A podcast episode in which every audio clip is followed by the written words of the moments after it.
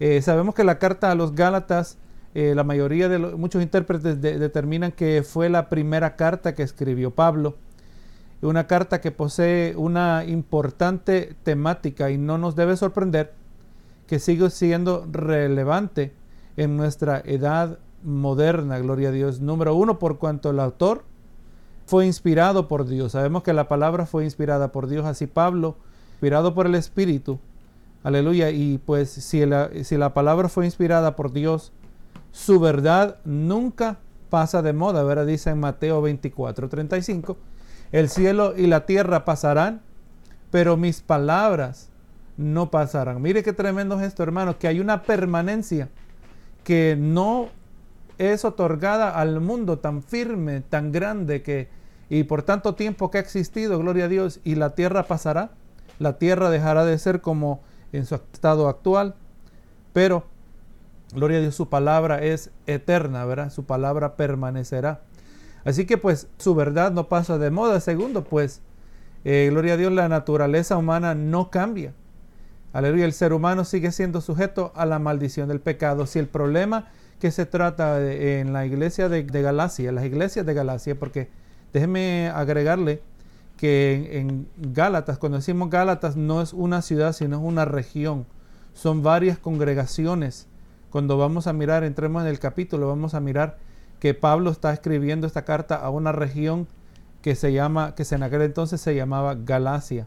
Galacia ubicada en lo que hoy es este, Turquía. Vamos a mirar, hermano, mientras entremos en esta carta, que surgen varios temas. Gloria a Dios. Aquí se nos, eh, se nos toca el tema del significado de libertad. Vamos a ver qué es lo que significa libertad. Eh, en nuestra sociedad eh, la gente piensa que libertad es lo mismo que libertinaje.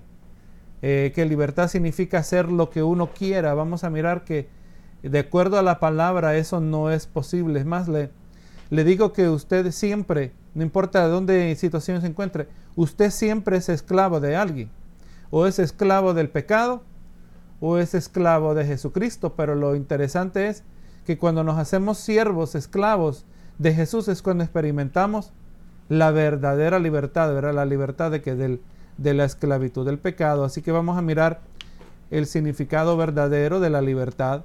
Vamos a estar mirando, gloria a Dios, que la salvación Mm, es solo por fe, la salvación no es por medio de obras. Le voy a decir, hermano, que si la iglesia católica examinara libros como el libro de Gálatas, gloria a Dios, ellos aplicaran debidamente este libro, la iglesia católica no existiera. Muchas religiones que están llenas de rituales no existieran, gloria a Dios. El, gran, eh, el libro de Gálatas nos provee de una fuerte defensa de un evangelio que es por fe, gloria a Dios, la salvación es solo por fe. Tercero, vamos a estar mirando, gloria a Dios, eh, la naturaleza de la liberación de la esclavitud espiritual y del legalismo religioso. Que eh, nosotros, hermanos, este, no, no somos hijos de Dios porque leemos la Biblia, no somos hijos de Dios porque asistimos a los servicios. No hay requisitos que nosotros tenemos que estar continuamente llenando, ¿verdad? Cumpliendo para ser hijos de Dios y no sabemos que es por fe. Vamos a estar mirando también, hermano, lo que significa el Evangelio. Una pregunta muy clave, muy básica, pero clave. ¿Qué es el Evangelio?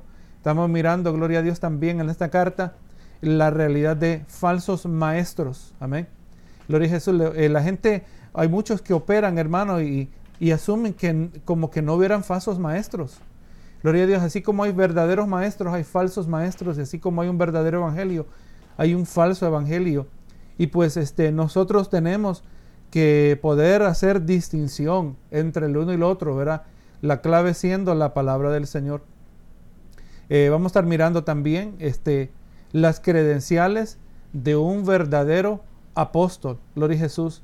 El título que muchos se dan hoy, gloria a Dios, que hay muchos apóstoles el día de hoy, vamos a mirar, eh, gloria Jesús, que tiene que aplicarse las mismas defensas que usó Pablo, porque vamos a mirar más adelante que Pablo fue atacado, su, su autoridad como apóstol fue atacada y Pablo se defendió, gloria a Dios, eh, eh, dando evidencia porque él era un legítimo apóstol, ¿verdad? La palabra claramente nos dice que desde los tiempos antiguos han habido falsos profetas, falsos maestros. Podemos decir que hay falsos pastores, hay falsos apóstoles, gloria a Jesús.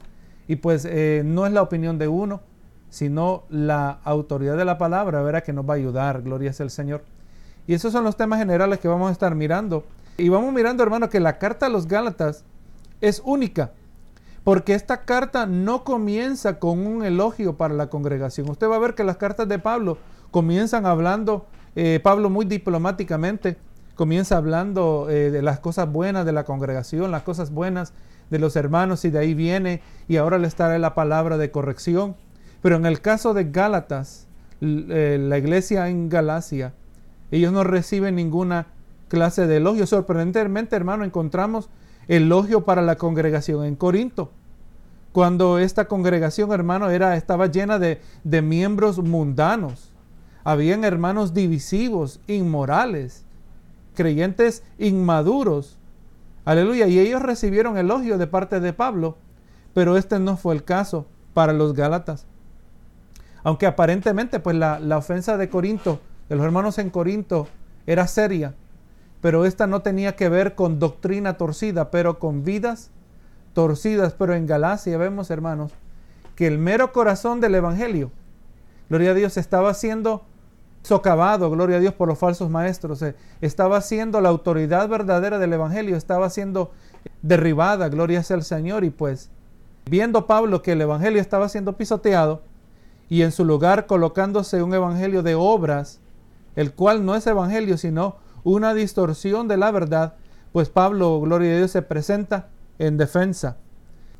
Y le voy a decir que cualquier distorsión del Evangelio conduce a condenación y no a salvación. Es por eso, hermano, que usted y yo tenemos que poner mucha atención a lo que nosotros creemos. Tenemos que poner dedicada atención a examinarnos conforme a la palabra del Señor, que si verdaderamente lo que nosotros creemos es verdad conforme a la palabra, sino puede ser que estemos viviendo una distorsión del Evangelio. Y le recuerdo que no es la sinceridad de nuestras creencias que va a garantizar nuestro lugar delante de Dios, sino mejor dicho, la veracidad. Cuán, cuán verdaderas, cuán alineadas a la palabra son las cosas que nosotros creemos. Gloria sea al Señor. Vamos mirando, hermano, que aquí se nos presenta en esta carta se aparecen unos personajes, los antagonistas, los malos eh, de la película. Vienen ellos y pues este, son conocidos como los judaizantes. Los judaizantes pues eran unos que se habían autodenominado como maestros, en sí sabemos que eran falsos maestros, que en Jerusalén pues habían hecho una superficial profesión de fe, pero habían tornado, se habían tornado hacia el judaísmo. Le recuerdo, hermano, que no todo aquel que hizo profesión de fe es automáticamente salvo, sino que todo aquel que verdaderamente da evidencia de esa transformación. Así que vamos mirando, hermano, los judaizantes, vamos mirando a estos individuos que habían mezclado las creencias del judaísmo, la habían mezclado con el evangelio. Eh, le agrego también que la iglesia en Galacia o las iglesias en Galacia eran, una, eran congregaciones predominantemente gentiles. Quizás habían judíos entre, entre tanto, pero eran principalmente gentiles. Esta gente no había crecido bajo la ley. Nunca habían celebrado el judaísmo. Y ahora aparecen los judaizantes trastornando, hermano. Eh, nada más se iba Pablo y aparecían los judaizantes tratando de trastornar el evangelio. Gloria a Jesús. Así que Vamos mirando, hermanos, que Pablo advirtió acerca de esos falsos maestros. Bendito sea el nombre de Jesús. Miramos, hermanos, eh, en Hechos 20:29, las palabras de Pablo. Pablo pues había, advertido acerca de la amenaza de falsos maestros. Dice Hechos 20, 29 y 30, dice, yo sé que después de mi partida entrarán en medio de vosotros lobos rapaces que no perdonarán al rebaño. Eso aplica en el día de hoy, hermano. No perdonarán al rebaño y de vosotros mismos se levantarán hombres que hablen cosas perversas para arrastrar tras sí a los discípulos.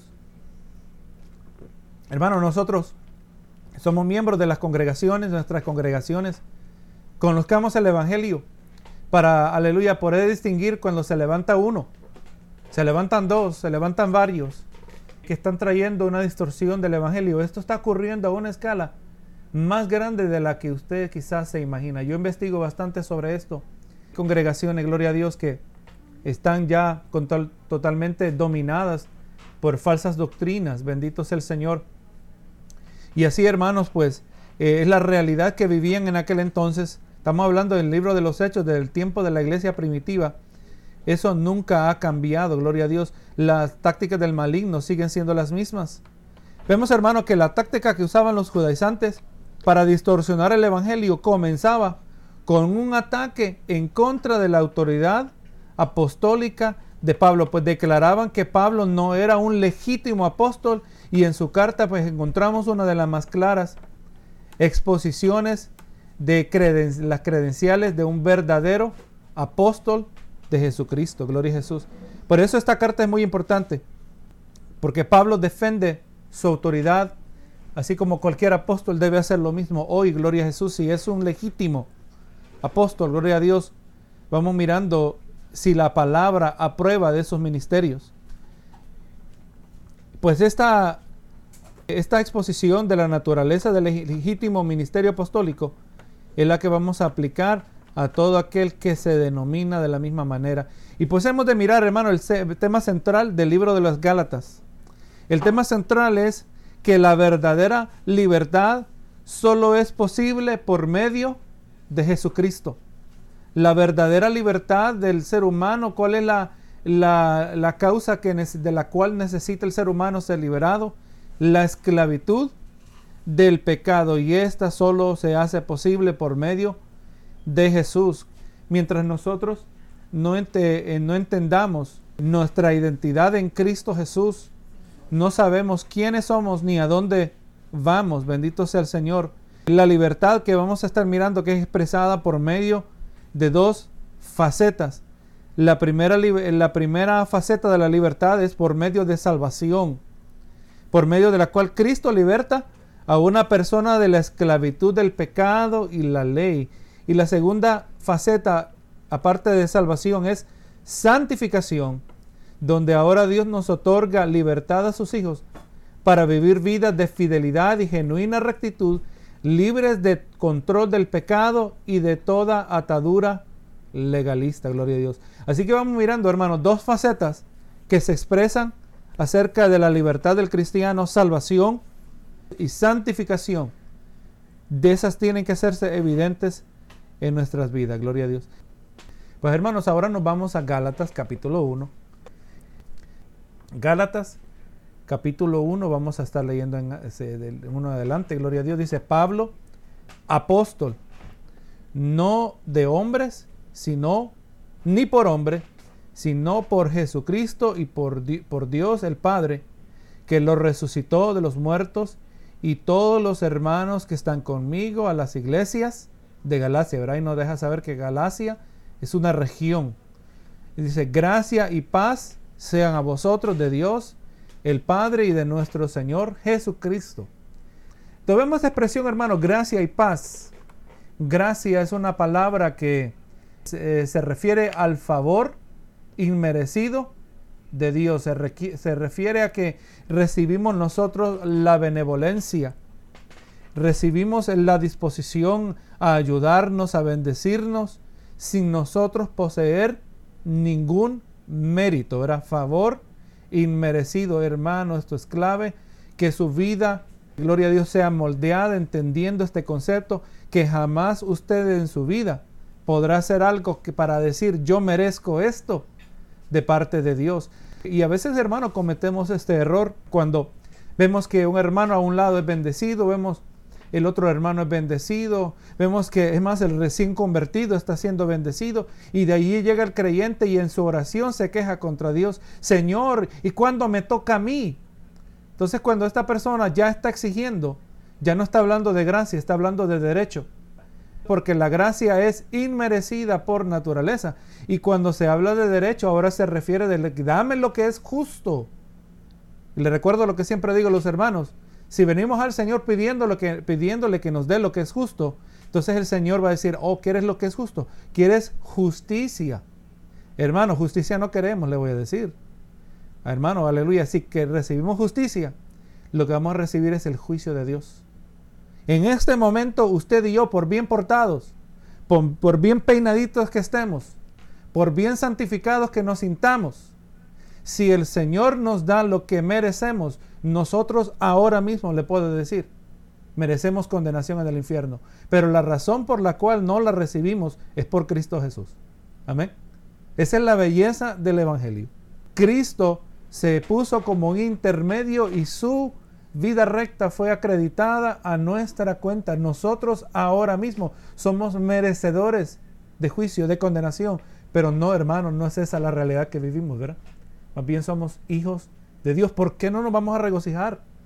¿Por qué no nos vamos a, sentir bendecidos, hermano? Le voy a decir que pase lo que pase.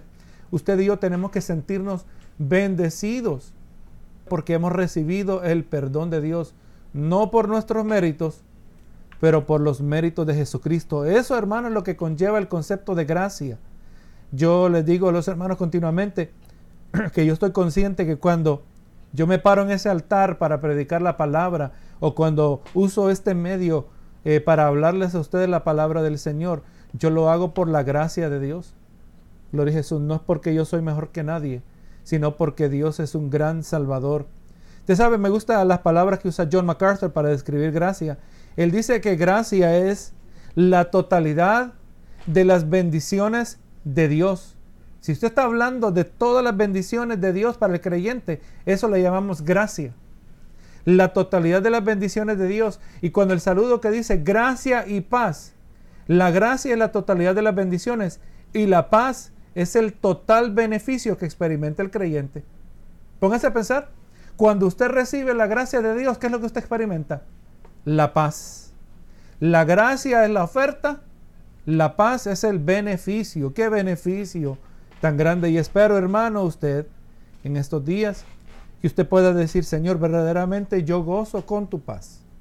Sí hay cosas que causan estrés, cosas que, que nos afectan, pero en general experimentamos la paz de Cristo. Gloria a Dios. Hablaba yo con mi esposa este mismo tema, de que la paz de Cristo no es la ausencia de, conflicto, pero la quietud del alma. Siempre yo he definido eso, ¿verdad? La paz no es la ausencia de conflicto, pero la quietud del alma.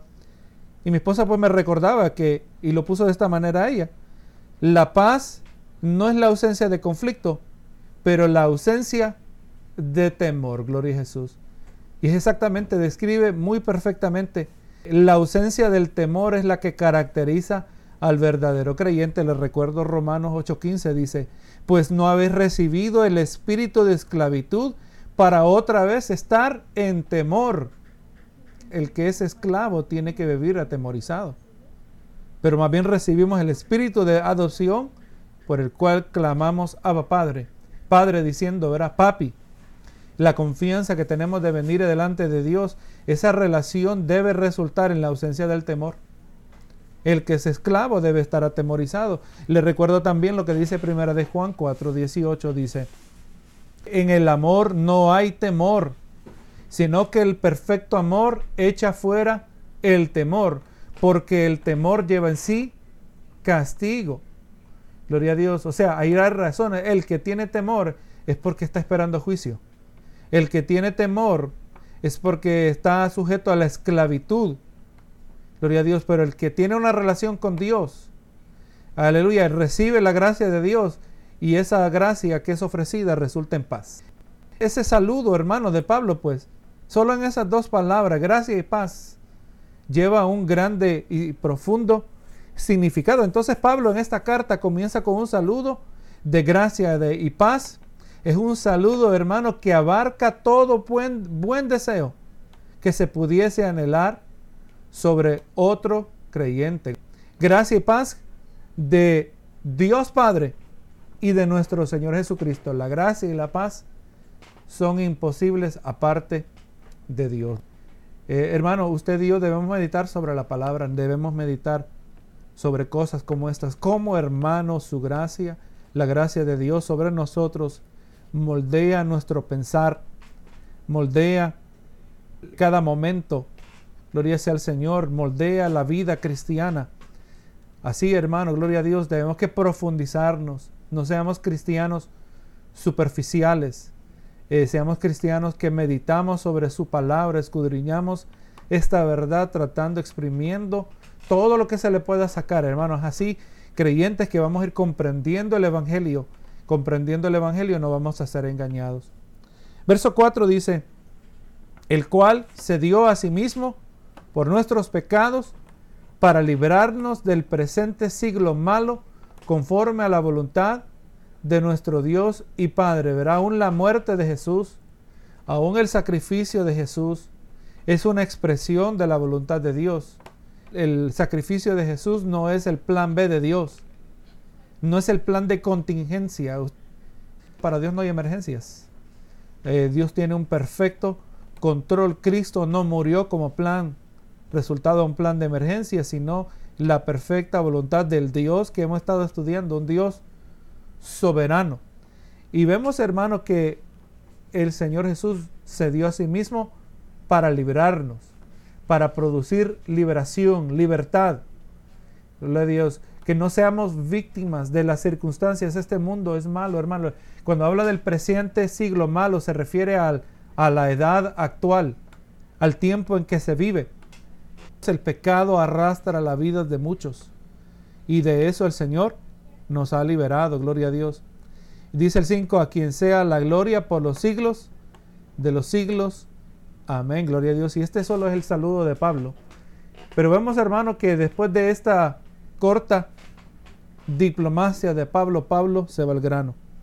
Se va derechito al asunto porque el asunto es urgente, el asunto requiere urgencia. Dice el verso 6, estoy maravillado de que tan pronto os hayáis alejado del que os llamó por la gracia de Cristo para seguir un evangelio diferente. Pablo les dice, estoy maravillado. Pablo está aquí expresando su desaprobación. Está expresando cuán decepcionado está con las congregaciones en Galacia. Gloria a Jesús. Está maravillado de que no que hayan llegado falsos maestros. Él no está maravillado de cuán extremas y cuán contradictorias sean sus doctrinas. No está maravillado de qué rápidos fueron en tratar de desacreditarlo. Pablo estaba maravillado de qué tan pronto se habían alejado, hermano, de la gracia de Dios, se habían alejado de Jesucristo. Pablo estaba asombrado de que a pesar del tiempo que pasó con estas congregaciones, las muchas horas de exhortación, días tras días de instrucción, meses de enseñanza, los miembros de las iglesias de Galacia no tenían discernimiento, hermano. Eran tan ignorantes del Evangelio que ni cuenta se dieron cuando recibieron un Evangelio diferente. Estas mismas palabras, ¿cuánto describirán a una vasta mayoría de los creyentes de hoy, hermanos. Yo me acuerdo, y por eso yo exhorto, pero yo antes, muchos años atrás, yo miraba el equivalente en inglés, enlace. Pero mediante fui entendiendo y comprendiendo el Evangelio, me di cuenta que ese Evangelio que predican en esos canales está distorsionado. El resultado, a mí se me abrieron los ojos y por lo tanto así también. Yo trato de abrir a los ojos de los hermanos, ¿verdad? Muchos hermanos que se han ido agregando a la congregación me han escuchado que desde hace años yo digo, hermanos, no miren el canal de enlace. Es una distorsión del Evangelio, gloria a Jesús. Si hay suficientes elementos auténticos del Evangelio, pero es en las sutiles diferencias que está la distorsión. Les recuerdo la ilustración que siempre uso, que el veneno de rata es 98% maíz y es el 2% el que mata, ¿verdad que sí? Es ahí donde sutilmente introducen las falsedades y la iglesia en Galacia, hermano, Pablo está aquí, vamos a ver que Pablo viene con una furia santa, viene con un celo santo, por cuanto estos hermanos se han dejado engañar. Ese es el corazón pastoral, es el corazón del pastor que vela, ¿verdad?, por el rebaño. El asalariado ve la amenaza, dijo Jesús, ¿verdad? Y huye. Pero que ama al rebaño, va a cuidar, va a pelear por el rebaño. Y vemos que Pablo prontamente, gloria a Dios, exalta, les trae un regaño santo, una reprensión espiritual de parte de Dios, un regaño que aplica al creyente de hoy que no conoce el Evangelio. Le recuerdo, hermano, cuando estábamos hablando acerca de discernimiento, el estudio que dimos en la iglesia, cuando uno no tiene discernimiento, no tiene la habilidad de distinguir entre una cosa y otra. Esa es la preocupación que tenemos con el niño pequeño, que el niño pequeñito no sabe lo que es bueno y lo que es malo, lo que se debe comer, lo que no se debe comer y cualquier cosa se meten en la boca.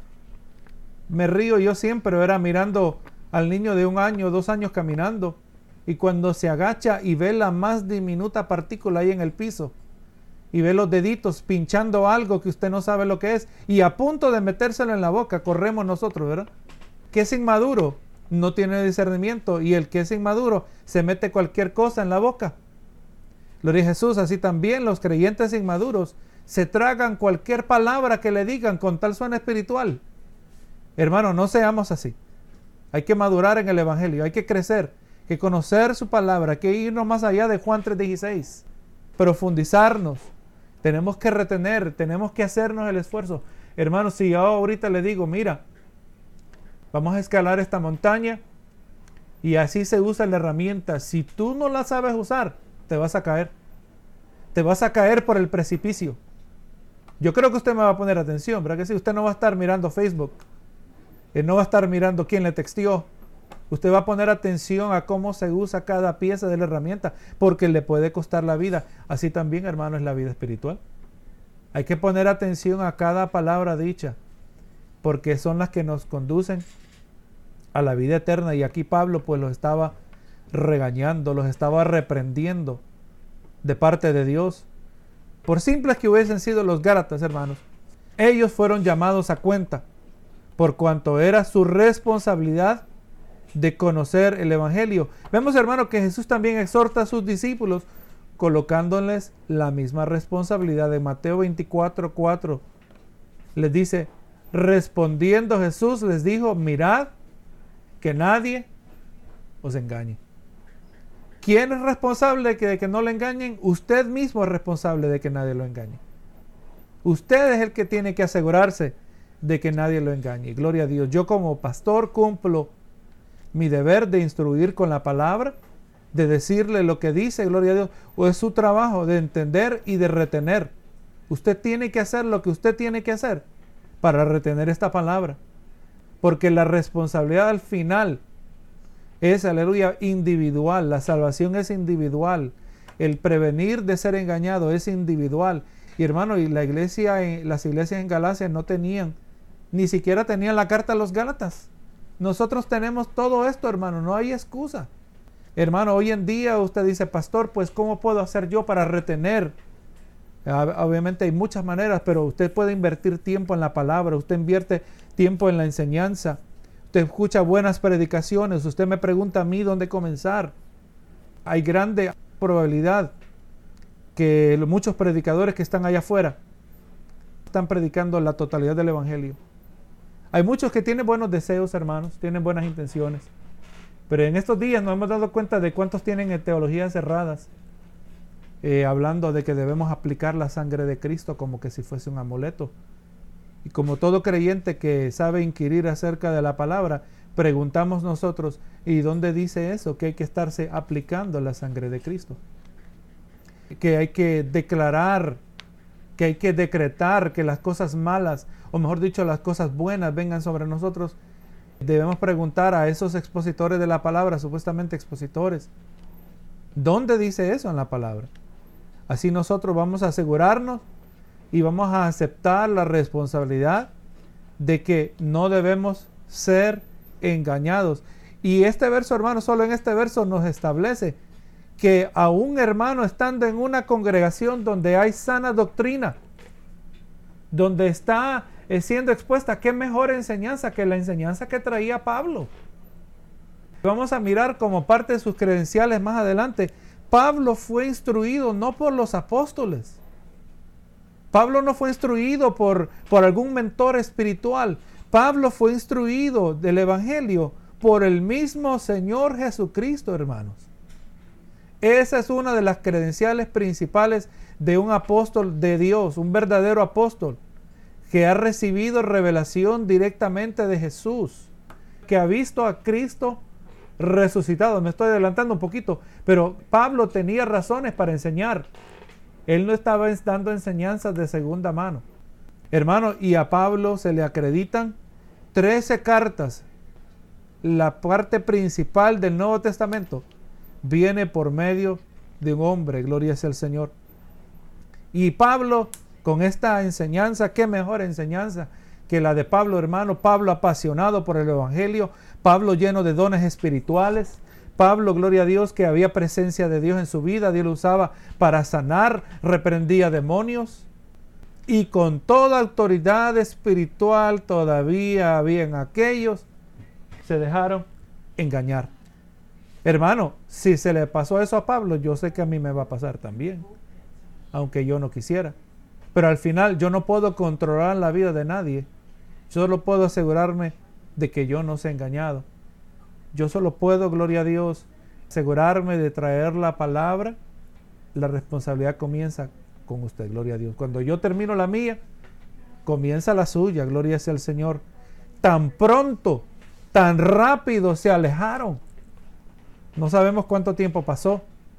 ¿Cuánto tiempo Pablo quizás ya dijo, mi ministerio en Galacia ya es un ministerio robusto, he dejado buenos líderes, he dejado buenos ministros que van a continuar y en lo que ellos continúan, que la obra del Señor crezca en Galacia, yo me voy a ir a otro lugar a seguir expandiendo el Evangelio y le traen el reporte que los hermanos en Galacia estaban apostatando la fe la amenaza de la apostasía, especialmente en el tiempo de hoy, hermano, cuando no se conoce el Evangelio, es allí donde está el peligro de la apostasía. Maravillado estaba Pablo de qué pronto, qué rápido. Usted y yo tenemos que ser cristianos que conocemos doctrina. Se escucha de cristianos que dicen, ah, mira, pues en esta ciudad donde vivo ahora no hay, no hay iglesia, pues me voy a meter a la católica no saben, no saben lo que es el Evangelio. Yo siendo de estas creencias me voy a meter en tal iglesia. Hermano, gloria a Dios, tenemos que ser más sabios que eso. Se habían alejado de la gracia de Dios, se habían alejado de Cristo, el mismo Cristo Jesús. Ahora, hermano, pues les dice, se alejaron para recibir un evangelio diferente. Pero para conocer el Evangelio diferente, primero tenemos que conocer el, verdadero Evangelio. Ahora yo le voy a dar aquí una, un momento, no tiene que decir nada, pero yo le pregunto a usted, ¿qué es el Evangelio? Imagínese usted que está leyendo esta lección, esta, esta porción de la palabra, se le está leyendo a un familiar, a un amigo, y el, y el amigo, el familiar, y totalmente ignorante de la palabra de Dios, le pregunta, ¿y qué es el Evangelio? Póngase a pensar qué es lo que usted va a decir. Yo le hago esa pregunta a usted. ¿Qué es el Evangelio? Gloria a Jesús. Y no se preocupe que no lo quiero meter en aprieto. Pero es una pregunta que debemos poder contestar. El Evangelio, gloria a Dios, como todas las cosas, todo es cristocéntrico. Si vamos a resumirlo a, a, una expresión, el Evangelio es Jesucristo. ¿Pero qué? ¿Qué significa que el Evangelio es Jesucristo? El Evangelio, hermano, la palabra en el, en el griego significa buenas noticias. Ahí es donde vamos comprendiendo. ¿Qué es el Evangelio? Buenas noticias. ¿Por qué hacen falta? ¿Por qué necesitamos buenas noticias? Porque hay malas noticias. Malas noticias son las que resultan cuando nosotros nos evaluamos conforme a la ley de Dios. El Evangelio establece que si nosotros nos medimos conforme a los mandamientos dados a Moisés, nos vamos a dar cuenta que estamos cortos delante de Dios. Romanos 3:23. Y es más, le recomiendo, hermano, que apunte estos versos. Romanos 3:23 dice, por cuanto todos pecaron y están destituidos de la gloria de Dios, el Evangelio establece que todos somos pecadores sin, sin excepción, por cuanto todos pecaron, ¿verdad? Y hay muchos detalles que no lo vamos a tocar, pero este es el, el vistazo panorámico. Todo ser humano, sin excepción, es un pecador. Y como pecadores, estamos este, separados de Dios. Como pecadores ahora somos sujetos a las consecuencias del pecado y la máxima consecuencia. Ezequiel 18:20 dice, el alma que pecare, esa morirá. El alma que pecare, esa morirá. Dice aquí, el Hijo no llevará el pecado del Padre, ni el Padre llevará el pecado del Hijo. La justicia del Hijo será sobre él, la impiedad del Hijo será sobre él. Cada uno paga por sus propias fechorías. Y el que pecare, ese va a morir. Eso describe a todo ser humano. La muerte eterna. Todos sabemos que todo ser humano va a morir físicamente. Y esa también, la muerte física entró al mundo por el pecado, pero la muerte que debemos temer es la muerte del alma, la perpetua separación de Dios. ¿verdad? hemos establecido que el Evangelio nos dice que cuando nos medimos conforme a la ley de Dios, todos hemos pecado, todos hemos fallado y como consecuencia el alma que pecare, esa morirá. El pecado recibe, el pecador recibe pena de muerte. Y aquí donde empezamos a buscar la buena noticia, gloria a Dios, porque el hombre en su condición actual es incapaz de reparar el daño hecho por su pecado, es incapaz de pagar la penalidad del pecado sin experimentar condenación eterna. Y ahora, bueno, la buena noticia es que Dios en su inmensa misericordia envió a su Hijo por nosotros. Romanos 4:25 dice, el cual fue entregado por nuestras transgresiones y resucitado para nuestra justificación. Cristo murió pagando por nuestros pecados, pero aleluya, resucitó para acreditar su rectitud a nuestra cuenta. Eso es lo que se refiere justificación. Fuimos declarados justos. Justificado significa declarado justo, declarado recto. No es que somos rectos, pero somos declarados rectos por cuanto la rectitud de Jesús es aplicada a nosotros y por lo cual recibimos vida eterna. Romanos 6:26 dice, porque la paga del pecado es muerte, mas la, la, dádiva de Dios es vida eterna en Cristo Jesús, Señor nuestro. Y gloria Jesús.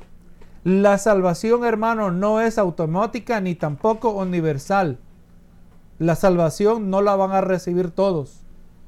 Juan 3:16 nos dice el criterio, porque de tal manera amó Dios al mundo, que ha dado a su Hijo unigénito, para que todo aquel que en él cree no se pierda, mas tenga vida eterna. Hay que creer, hay que tener fe en el sacrificio de Jesús, que su sacrificio es suficiente. Romanos 5.1 dice, justificados pues por la fe tenemos paz para con Dios, por medio de nuestro Señor Jesucristo. Y Romanos 10.13 dice, porque todo aquel que invocare el nombre del Señor será salvo, ¿verdad? Y aquí pues damos un vistazo rápido pero conciso acerca de lo que es el Evangelio. Y pues Pablo les está diciendo, ¿verdad? Que, que está asombrado de qué rápido se apartaron, aleluya, de aquel que los llamó por la gracia para seguir un Evangelio diferente, gloria a Dios, y surge verá la necesidad de conocer el verdadero evangelio. Habían adoptado una distorsión y Pablo les dice en el verso 7, no que haya otro, sino que hay algunos que os perturban y quieren pervertir el evangelio de Cristo. Así que hermanos, pues cualquier otra cosa que pretende ser el evangelio y le agregan, le quitan a la palabra del Señor, es una distorsión, es una perversión del Evangelio. Muchas veces, hermanos, estos falsos evangelios comienzan con falsas versiones de la Biblia. Eh, sepa, hermano, que no debemos ser tan inocentes en pensar que el diablo no va a tratar de distorsionar la palabra, ¿verdad? Gloria a Jesús, hay muchas Biblias. Sepa que solo en inglés hay como 200 traducciones, 200 versiones, mejor dicho, de, de la Biblia. Solo en inglés tienen con 200. ¿Cuántas de esas están distorsionadas. ¿Cuántas de esas tienen ese 2% que es el veneno, verdad? O los casos extremos como, como la Biblia que le llaman The Queer Bible, la Biblia de los, de los gays, o la Biblia de género neutral, donde eliminan, donde habla de Dios como Él. Todos los Él y ellas son quitados. Y se dice y se cambia para que así no se ofendan un género sobre el otro, el, varón o el masculino o el femenino. Gloria a Dios, las Biblias están también siendo perturbadas. Y le agrego, usamos nosotros la, Reina Valera de 1960, sabemos que no es perfecta. Gloria a Dios, como cualquier traducción, va a tener asuntos que necesitan aclaraciones, pero esos son asuntos de traducción, gloria sea el Señor. Gracias a Dios que podemos irnos al original para verificar. Y es la Biblia que conocemos y es la Biblia que usamos, ¿verdad? Para estudiar. Pero Pablo les está diciendo a ellos, ¿verdad? Que no es que haya otro evangelio, sino eh, la versión que ellos experimentan de aquellos que perturban y pervierten el evangelio de Jesús más. Si aún nosotros, dice, ahora viene, mire esta gran exhortación. Si fuésemos aún nosotros o viniese un ángel del cielo y predicara otro evangelio, usted tiene que saber cuando se le está predicando otro evangelio, hermano, vuelve lo mismo si se, se predica otro evangelio diferente del que os hemos anunciado, sea anatema. La palabra anatema es alguien que es separado, alguien que es devoto a destrucción. Hermanos, eso es lo que está diciendo Pablo. Si alguien se atreve a predicarles a ustedes, sea aunque a qué me importa que sea un ángel, qué me importa el rango espiritual que tenga, no qué importa que seamos aún nosotros mismos si venimos y contradecimos las palabras que les hemos enseñado, les anunciamos otra variedad del Evangelio, una que sea diferente, aún nosotros mismos debemos ser destinados a destrucción, hermano. Qué tremenda condenación, ¿verdad que sí? Pablo tiene una urgencia con este regaño a esta iglesia, mirando cuánto del daño se puede reparar Mire qué, severa es la condenación de Pablo, el verso 9. Como antes os hemos dicho, también ahora lo repito, si algunos predica diferente evangelio del que habéis recibido, sea anatema, sea dedicado a destrucción, hermano. Imagínense Dios destruyendo. Esa no es, eh, eh, comenzamos con un muy bonito saludo, gracia y paz. Pero a estos falsos predicadores, a estos que pervierten el Evangelio no es gracia y paz. Dios, eh, Pablo con este celo santo les proclama destrucción, hermano. Ese es el deseo, hablando de un, de un celo santo, gloria sea al Señor. Obviamente esto viene de parte de Dios. Esto es lo que Dios quiere para aquel que pervierte. Yo le digo, hermano, y eso es algo que así a mí me molesta. Escuchar a alguien que está trastornando el Evangelio y han habido ocasiones donde escucho a un supuesto creyente hablando tal y tal cosa y le digo que yo escucho con cortesía, pero eventualmente me ha pasado que ya no me puedo aguantar. Y tengo que decirle, eso no está correcto, eso no es conforme a la palabra, gloria a Dios. Debemos nosotros ser celosos de la verdad, debemos ser celosos de aquellos que se aprovechan, de los que están empezando, los que están comenzando y les están presentando una distorsión del Evangelio. Y hermano, y tenemos el respaldo de Dios de tener este celo, por cuanto Pablo dice, ¿verdad? Que son anatema, malditos hermanos, destinados a destrucción, dice Pablo, gloria sea el Señor. Y pues hermano, ahí vamos a terminar esta sección. La semana que viene vamos a comenzar con las credenciales apostólicas. Pablo ahora pues sabiendo que para atacar el mensaje lo, van a lo atacan a él primero, lo desacreditan a él, pues ahora Pablo tiene que sacar todas sus, sus armas defendiéndose, aleluya, para restablecer su autoridad como apóstol de Jesucristo.